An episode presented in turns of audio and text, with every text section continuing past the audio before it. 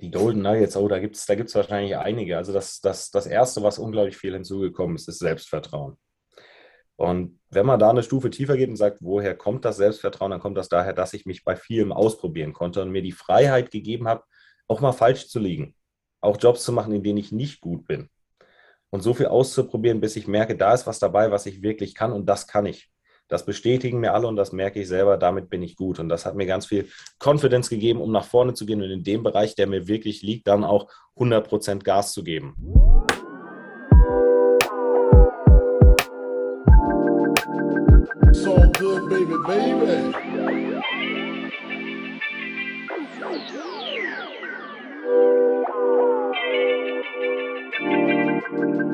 It was all a dream. Hallo und herzlich willkommen zu Coffee Break und einer neuen Folge. Gegenüber von mir sitzt ein unglaublich gut aussehender Mann. Ah, das ist der gute Ben. Ben und ich kennen uns jetzt knapp anderthalb, nee, fast schon zwei Jahre. Zwei Jahre, ja. Zwei Jahre kennen wir uns schon. Äh, und deswegen ist das Interview heute auch wieder sehr, sehr entspannt, sehr, sehr locker. Wir haben gar kein Skript. Also wir wissen nicht, was jetzt in den nächsten 20, 30 Minuten hier passiert. Aber erstmal herzlich willkommen, Ben. Schön, dass du da bist. Vielen Dank, Tino. Danke für die Einladung. Der eine oder andere könnte dich vielleicht kennen. Äh, du warst schon mal nackig auf meinem Instagram-Account. Ganz nackig würde ich jetzt nicht sagen, aber oberkörperfrei. Ja, oberkörperfrei war der, war der gute Ben da schon mal zu sehen. Äh, ben hat nämlich einmal ein, ähm, ein Bodycoaching bei mir gemacht und da hat er ein unglaublich, eine unglaubliche Leistung äh, hingelegt. Hat äh, deswegen auch das Oberkörperfreibild. Ben ist kein Typ, der, der sich gerne oberkörperfrei ablichten lässt. Aber er hatte ein Ziel und das Ziel war es, so auszusehen wie Jason Statham. Würdest du sagen, dass wir das geschafft haben? Ich würde, ich würde sagen, mit, mit, mit einer Marge, Marge von, von, von plus minus 10 Prozent. Wahrscheinlich eher ins Minus, aber sehr viel näher dran, als ich es für möglich gehalten habe. Ja, Jason Statham war auch äh, tatsächlich das Vorbild weniger, äh, weil, ich, weil ich gesagt habe, ich möchte unbedingt aussehen wie ein Actionstar, sondern viel mehr, weil ich mich ähm, parallel zum, zum Aufstieg in meiner Karriere körperlich ziemlich habe gehen lassen und dann irgendwann in den Spiegel geschaut habe und nicht mehr happy mit mir war. Und meinen Kollegen ist das auch aufgefallen und dann fiel irgendwann der Spitzname äh, Fat Jason in Anspielung darauf, dass ich äh, ja Jason Statham sehr ähnlich aussehen, äh, sehr ähnlich sehen würde, äh, aber nur in Fett. Und äh, aus, äh, aus, aus dem Spruch ist dann sehr viel Motivation für mich entstanden, dass ich gesagt habe, denen zeige ich es.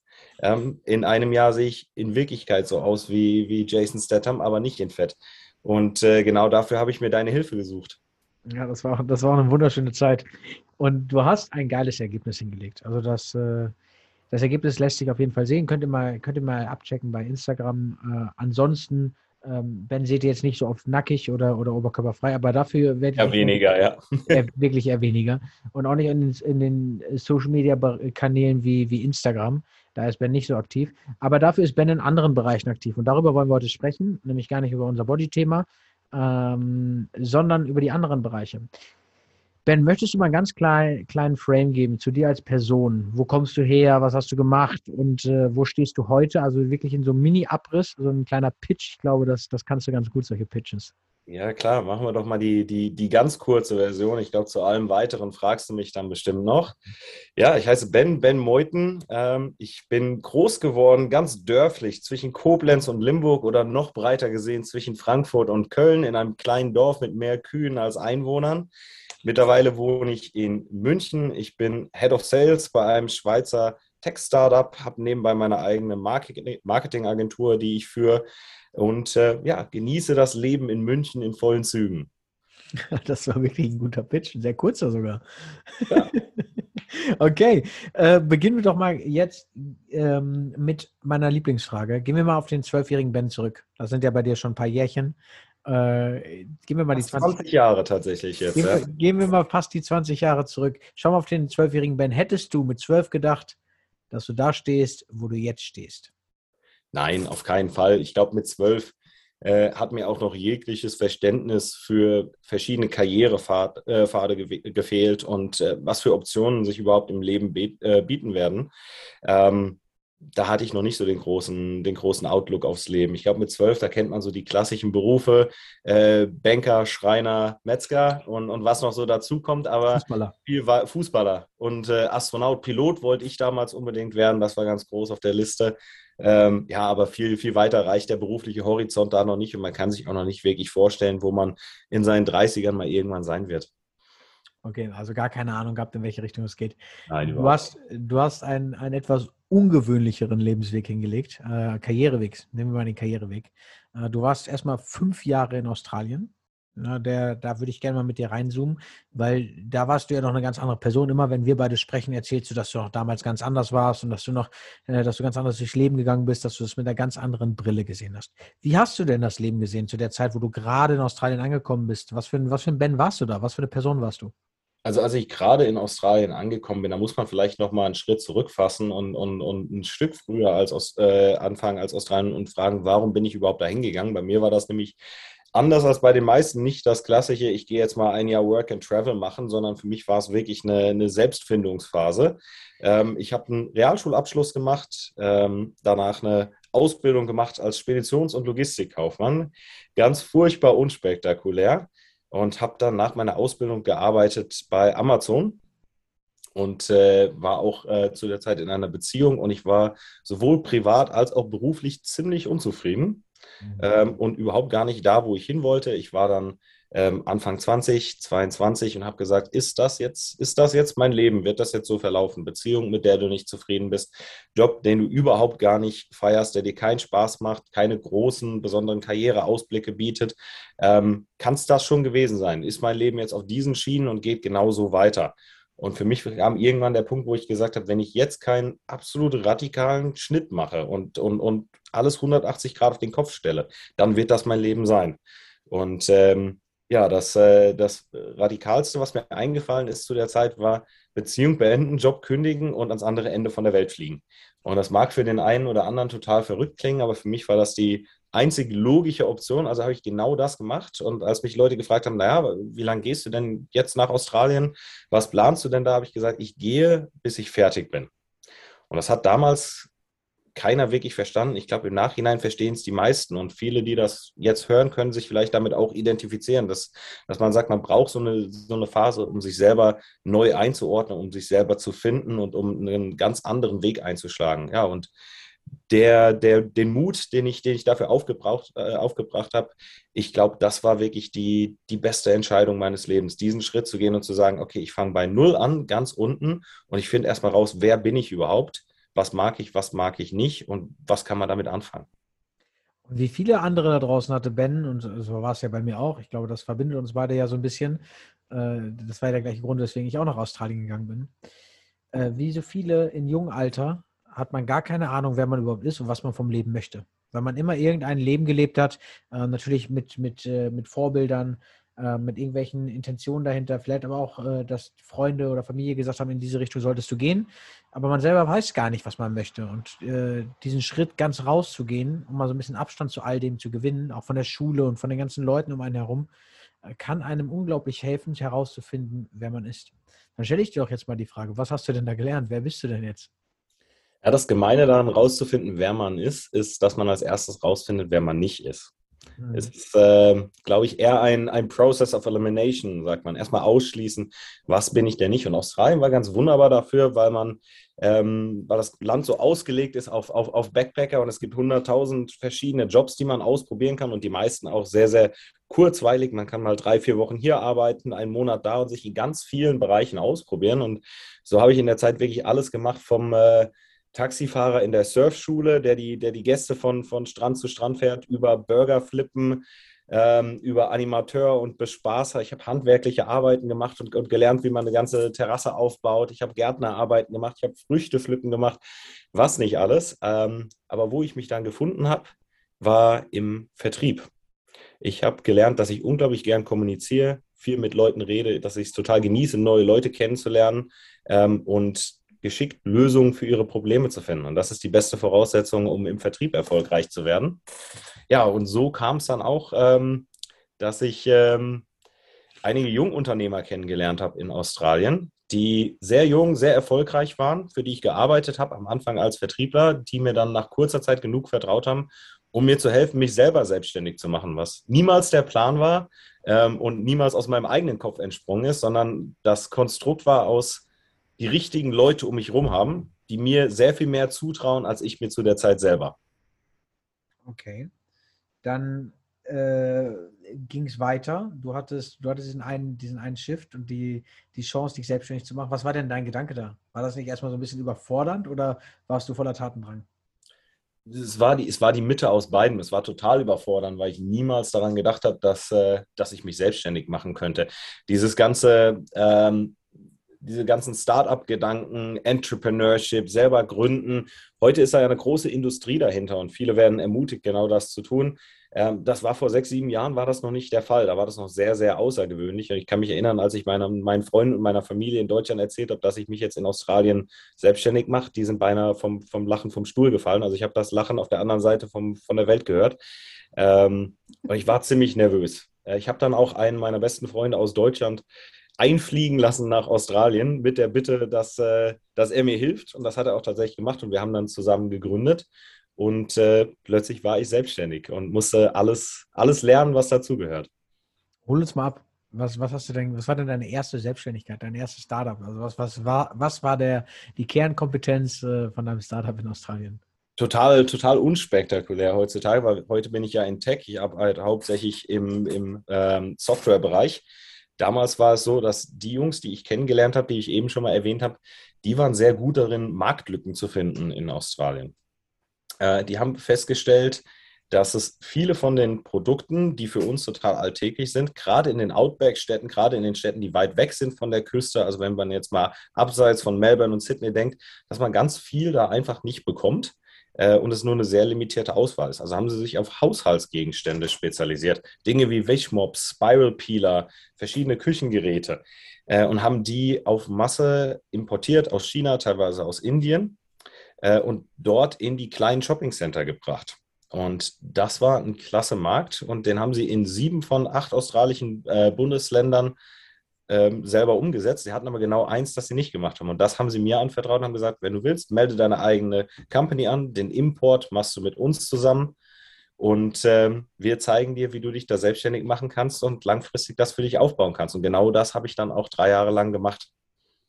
Amazing. Wie, wie ging es denn dann weiter? Wie, wie ist denn dein erstes Startup zu Ende gegangen? Leider nicht so erfolgreich, wie das oft bei den ersten Startups so läuft. Ähm, man, man kennt es, wenn man die, die großen bekannten Gründer, egal ob das ein Elon Musk, ein Jeff Bezos, ein Bill Gates, ein, ein Zuckerberg ist, verfolgt. Nicht, dass ich mich mit diesen Persönlichkeiten gleichsetzen möchte, auf keinen Fall, aber Viele denken immer, Gründen bedeutet, äh, wenn es erfolgreich ist, ähm, dass man sofort durch die Decke geht. Die meisten Gründer fallen tatsächlich erst einmal auf die Klappe, bevor es wirklich, wirklich läuft. Und bei mir war das nicht anders. Ähm, wir haben das Business dann skaliert, erweitert durch weitere Produkte. Es kam noch ein dritter Partner dazu. Und es hat aber einfach langfristig nicht sein sollen. Und durch einige Fehler, die, die wir gemacht haben, aus denen wir aber auch viel gelernt haben, ist das Ganze dann nach drei Jahren auch wieder schiefgegangen. Aber für die drei Jahre war es eine klasse, super lehrreiche Erfahrung, vor allem die beste Ausbildung, die ich im Vertrieb haben konnte. Okay. Äh, wie man merkt, du bist, nicht mehr in, du bist nicht mehr in Australien, du bist in München. Was hat dich denn wieder zurück nach Deutschland gezogen? Das war meine Partnerin. Ich habe tatsächlich in Australien eine deutsche Frau kennengelernt, äh, mich Hals über Kopf verliebt und äh, es hat sich herausgestellt, dass das die richtige Entscheidung war, ihr dann nach Deutschland zurückzufolgen. Und dann seid ihr. Wir sind immer noch zusammen und sehr glücklich. Und ihr seid in München. Und wir sind in München, genau. Das ist auch meine Bindung an München. Ich bin für Sie hierher gezogen. Mittlerweile fühle ich mich hier pudelwohl und absolut zu Hause. Und in München äh, hattest du dann, also erstmal fangen wir nochmal ganz kurz zusammen, fassen wir nochmal zusammen. Du hast äh, Australien mitgenommen, hattest dort äh, alles ausprobiert, jeden Job, den du bekommen hast, einmal, einmal durchgenommen und äh, bis am Ende in der Selbstständigkeit gelandet, im Vertrieb gelandet, im, äh, im Ent Entrepreneurship und hast gesagt, eigentlich ist das dein Ding. Dann ging es ja wieder zurück nach Deutschland und dort hast du wahrscheinlich genau in diesem Bereich weitergemacht. Richtig? Nein. Das war die große Sorge, als ich nach Deutschland zurückkam. Australien war für mich die große Freiheit, ein bisschen der wilde Westen. Man konnte da sehr leicht eine Firma anmelden und Grunde einfach mal machen. Und ich wusste, in Deutschland wird das auf gar keinen Fall so einfach laufen. Und ich wusste, ich muss mir erstmal einen richtigen Job suchen, habe mir anfänglich große Sorgen gemacht, ob das so klappen wird. Aber dann stellte sich relativ schnell raus, dass mit der Gründererfahrung, die ich habe, ich auf dem deutschen Jobmarkt, vor allem in der Tech-Branche, in der Softwarewelt äh, ganz gute Karten habe und habe dann da den Einstieg geschafft auf einer Junior-Position als Business Development Rep. Da geht es im Grunde darum, äh, Call zu callen und die Termine zu setzen für die erfahrenen Vertriebler. Und da verdient man sich ein bisschen seine Sporen. Und damit habe ich angefangen und habe es dann ziemlich zügig geschafft, aufzusteigen ähm, auf eine Closer-Position, auf, auf eine sogenannte Account Executive-Rolle im Mid-Market, habe also die mittelgroßen Firmen betreut und äh, da Deals abgeschlossen. Wurde dann von einer anderen Firma abgeworben, äh, bin da in den Enterprise-Vertrieb gegangen, das ist das nächsthöhere Level. Und äh, nach nochmal zwei Jahren da wurde ich jetzt wieder abgeworben und mittlerweile bin ich Head of Sales und leite zwei eigene Sales-Teams. Wow, ein, ein unglaublicher Karriereweg. Ähm, okay, wir sind im heutigen, im heutigen, im Hier und Jetzt angekommen. Was, was, wenn du jetzt auf dein Leben schaust, was hat sich am meisten bei deinem Mindset getan? Ich meine, das ist ja ein riesen, riesen Changement. Ich kenne dich ja äh, aus deinen Stories, dass wenn du erzählst, okay, früher war das, früher war das vor Australien, das war so eine Selbstfindungsphase, du wusstest gar nicht genau, was du wolltest. Was hat sich mindset-technisch bei dir getan? Was sind diese, diese Golden Nuggets, die du aus den letzten zehn Jahren rausziehen konntest? Die Golden Nuggets, oh, da gibt es da gibt's wahrscheinlich einige. Also das, das, das Erste, was unglaublich viel hinzugekommen ist, ist Selbstvertrauen.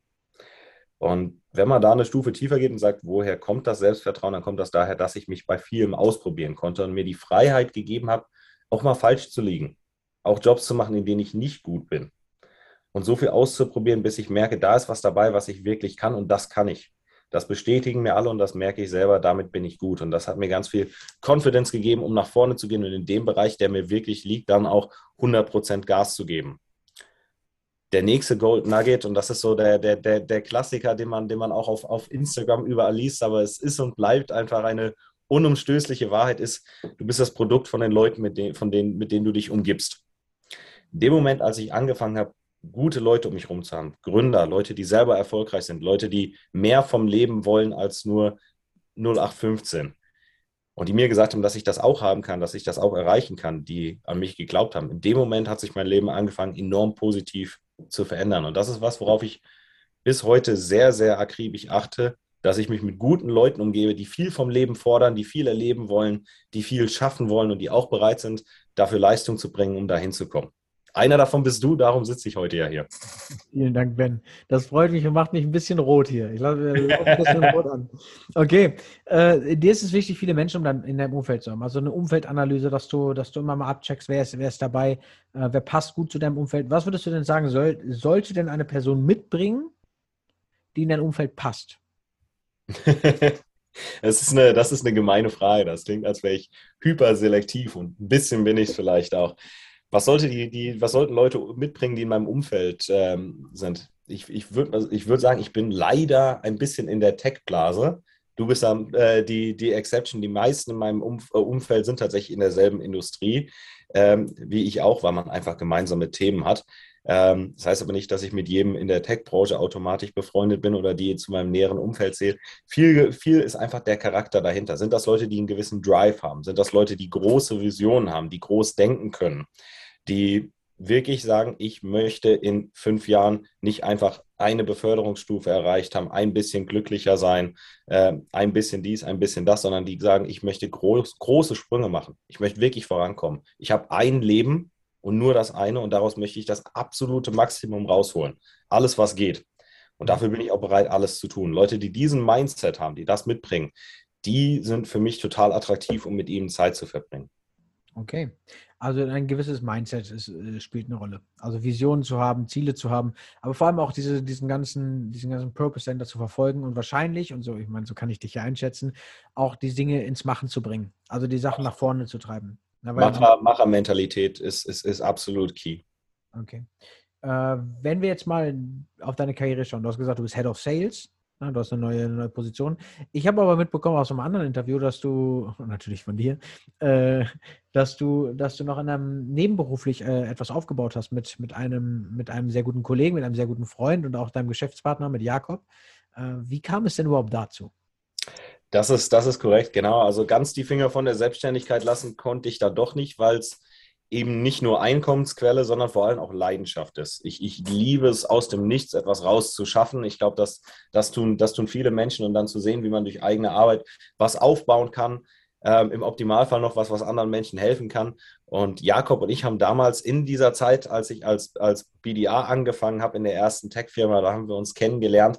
Er hat, war vorher schon mal selbstständig, ich war vorher schon mal selbstständig und wir haben ein Jahr lang gegrübelt, was man denn so Schönes machen könnte in Deutschland, haben dann festgestellt, dass es gar nicht so unglaublich kompliziert sein muss. Denn in Deutschland ist die Digitalisierung leider immer noch weit, weit zurück und es gibt unglaublich viele Mittelständler und kleine Unternehmen, KMUs, denen jeglicher Zugang zu digitalem Marketing fehlt. Und wir wussten, dass wir das drauf haben aus eigener Erfahrung, sowohl aus unserem Hauptberuf als auch aus den Startups, die wir selber haben und haben uns genau in diesem Bereich selbstständig gemacht und unterstützen seitdem ähm, eine Menge Kunden in Deutschland, Österreich und der Schweiz im Bereich Social Media Marketing und mittlerweile auch im Bereich Consulting beim Aufbau von Go-to-Market-Strukturen, also wie ähm, kleine Startups ähm, und Startups vor der A-Series ihre eigene Vertriebs- und Marketingstruktur aufbauen können. Wie kann man euch denn erreichen, wenn man da Hilfe braucht? Einfach auf postingheld.de. Der, der, Junge kann Werbung. Er ist, er ist geborene Werbung. okay, Ben. Wir sind, beim, wir sind beim heutigen Ben. Wir haben, wir haben alles einmal durchgenommen. Wir sind einmal in der Vergangenheit gewesen, in der Gegenwart. Aber jetzt gucken wir, und das mache ich immer sehr gerne, so ein bisschen Ausblick in, Ausblick in die Zukunft. Lass uns mal groß träumen. Lass uns mal ein bisschen teilhaben an deiner Vision. Was ist deine Vision? Also was, was stellst du dir für dein Leben vor? Wo siehst du dich, sagen wir mal jetzt noch in einer, in einer ordentlichen Zeitspanne von zehn Jahren? Äh, wo siehst du dich da? Wie siehst du dein Leben? Wie siehst du die Leute um dich herum? Was soll passieren? Was wird passieren? So viel, so viel mehr muss gar nicht mehr passieren. Ich muss, muss, muss anfangen damit, dass ich sage, dass ich da, wo ich jetzt bin, unglaublich glücklich bin. Aber natürlich habe ich Ambitionen, das Ganze noch ein ganzes Stück weiter zu treiben. In zehn Jahren, fangen wir mit dem Privaten an, weil das sollte immer vor dem Beruflichen kommen. In zehn Jahren sehe ich mich mit derselben Partnerin, mit der ich jetzt zusammen bin. Ähm, hoffentlich auch als Papa dann zu der Zeit. Äh, ich freue mich unglaublich äh, darauf, irgendwann, irgendwann Vater zu sein. Ich bin ein absoluter Familienmensch und alles in meiner Karriere, was ich tue, ist auch darauf ausgerichtet, dass ich mein Privatleben als Familienmensch so leben kann, wie ich es für, für, für wichtig und richtig halte. Beruflich hoffe ich, dass ich bis dahin den ein oder anderen Exit durchlebt habe, also Startups, sowohl die ich selber gegründet habe, als auch Startups, die ich beratend äh, oder in anderen Positionen äh, begleitet habe, dahin führen konnte, wo sie äh, entweder IPO, also public gegangen sind, ähm, oder für den richtigen Wert verkauft wurden, geschluckt wurden von einer anderen Firma.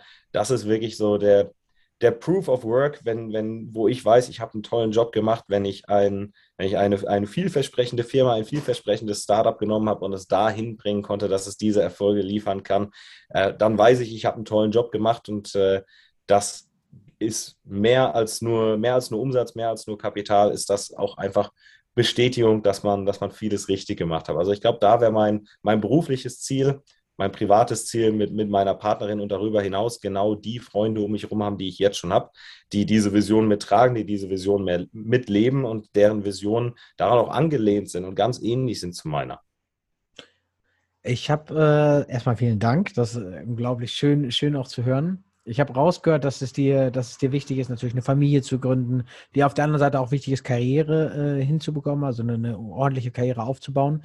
Wie willst du diesen Shift, also diese Lücke dazwischen auch schließen? Weil Karriere bedeutet Zeit, ne, also Prioritäten in eine, in eine Richtung zu setzen, aber Familie bedeutet genau das Gleiche, Prioritäten in eine Richtung zu setzen. Willst du dich, wenn, wenn es um das Thema Familie geht, erstmal ein Stück rausziehen?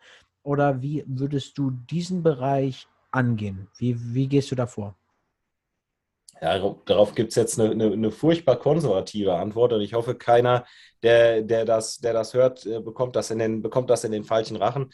Meine Partnerin und ich haben uns tatsächlich schon relativ früh so geeinigt, dass wenn wir Kinder bekommen, dass sie gerne zu Hause bleiben möchte. Sie möchte gerne Vollzeit Mama sein. Das ist ihr Traum. Es ist nicht so, dass äh, äh, ich der Mann bin, der sagt, nein, der, der Mann soll arbeiten und die Frau soll daheim bleiben und gehört in die Küche oder sonst irgendwas in die Richtung. Auf keinen Fall. Es war wirklich ihr expliziter Wunsch. Ähm, und für mich hat es sehr gut in die Planung gepasst. Ich sage aber auch immer, sie wird die Möglichkeit haben äh, oder sie soll die Möglichkeit haben, jederzeit wieder arbeiten zu gehen, wann, wann sie das möchte. Gleichzeitig möchte ich ihr beruflich natürlich die Freiheit geben, dass sie auch Vollzeitmama sein kann. Da habe ich eine große Entlastung. Dazu gehört, dass ich jetzt schon auf einem Global Remote Vertrag bin. Das heißt, ich kann arbeiten von wo ich möchte auf der Welt äh, zu jeder Zeit und kann mir meine Stunden total flexibel einteilen. Äh, ob ich Samstag, Sonntag, Montag, Dienstag arbeite, wie ich arbeite und wie viele Stunden ist dabei relativ gleich. Es geht am Ende vom Tag ja niemals um die Stunden, die man wirklich gearbeitet hat, sondern um den produktiven Output, der hinten rauskommt. Und da habe ich jetzt schon die, die, die Freiheit, komplett von zu Hause aus zu arbeiten. Auch vor Covid gab es das schon, auch da hatte ich das schon. Oder auch mal, wie zum Beispiel letzten Sommer, einige Monate zusammen mit meiner Partnerin aus Spanien zu arbeiten. Und ich glaube, durch diese Kombination aus diesen zwei Faktoren lässt sich Familienleben und Karriere wunderbar miteinander äh, zusammenführen. Dieser junge Mann hat einen Plan für alles. Er ist, er ist well prepared. Das, so, so kennt man Ben. Okay, erstmal vielen Dank, Ben, für, für die ganzen Insights seinerseits wenn du ein, wenn du ein, ein, ähm, dir einen Wunsch selbst erfüllen könntest, für dich jetzt als Privatperson, was wäre es? Was würdest du dir, wenn du, wenn du alles wünschen könntest, was würdest du dir wünschen für dich? Oh. jetzt, jetzt, jetzt packst du mich schon wieder äh, on the spot. Gesundheit. Mhm.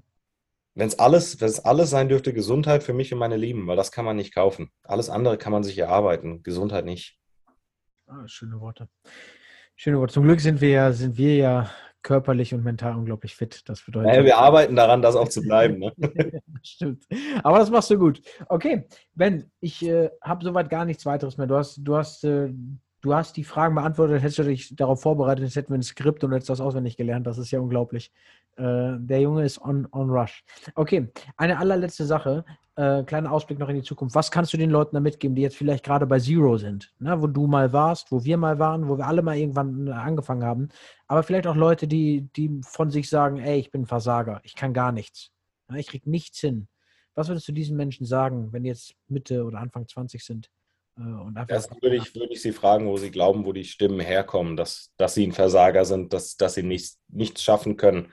Kommt das wirklich von ihnen selber von innen drin oder kommt das daher, dass ihnen das irgendwann mal jemand gesagt hat oder irgendwann ihnen jemand mal den Eindruck gegeben hat? Und ich würde Sie darum bitten, das enorm zu challengen, enorm dagegen anzuarbeiten und eventuell das gesamte Umfeld zu, zu wechseln. Weil das ist, was bei mir den riesen Unterschied gemacht hat. Umfeldwechsel, mich mit guten Leuten umgeben, die mir viel mehr zutrauen, als, als ich mir selber zugetraut habe. Und das ist auch genau das, was ich den Leuten empfehlen würde. Nicht zu lange drüber nachdenken, einfach machen, mutig nach vorne gehen, große Schritte nach vorne gehen, keine Angst davor zu haben, drei Schritte vor und wieder einen zurückzugehen. Das ist okay, solange man sich nach vorne bewegt, mhm. nicht stehen bleibt an einer Stelle und einfach Gas gibt. Aus jedem Fehler lernt man und nimmt diese, diese Learnings mit. Und ansonsten geh vorwärts und mach Fehler. Absolut. Vielen, vielen Dank, Ben. Ich äh, werde dir gleich den Ball noch einmal rüberspielen. Ähm, ansonsten bedanke ich mich für das Interview. Ich bedanke mich für, für die Zeit. Ich bedanke mich auch für die, unsere Freundschaft und die, die letzten Monate der Zusammenarbeit. Äh, ich wünsche dir und deiner, deiner Partnerin erstmal äh, eine unglaublich geile Zeit. Ich glaube, es geht bei euch bald auch in den Urlaub. Und äh, du wirst jetzt nochmal den Ball rübergespielt bekommen. Du hast die letzten Worte. Du kannst ein bisschen Werbung machen. Du kannst aber auch vielleicht irgendwas Schönes sagen. Das ist mir vollkommen egal. Die letzten Worte gehören dir. Ja, dann möchte ich die letzten Worte doch nutzen, um mich bei dir, Tino, zu, zu bedanken. Nicht nur für die Einladung heute, sondern auch, dass du mich auf dem Weg die letzten zwei Jahre begleitet hast. Es gab äh, einige wenige Tiefs, sehr, sehr viele gemeinsame Hochs zu feiern und äh, ich hoffe, dass das noch lange, lange genauso weitergeht. Wir sehen uns auf deiner Yacht. danke, Ben. Danke, danke.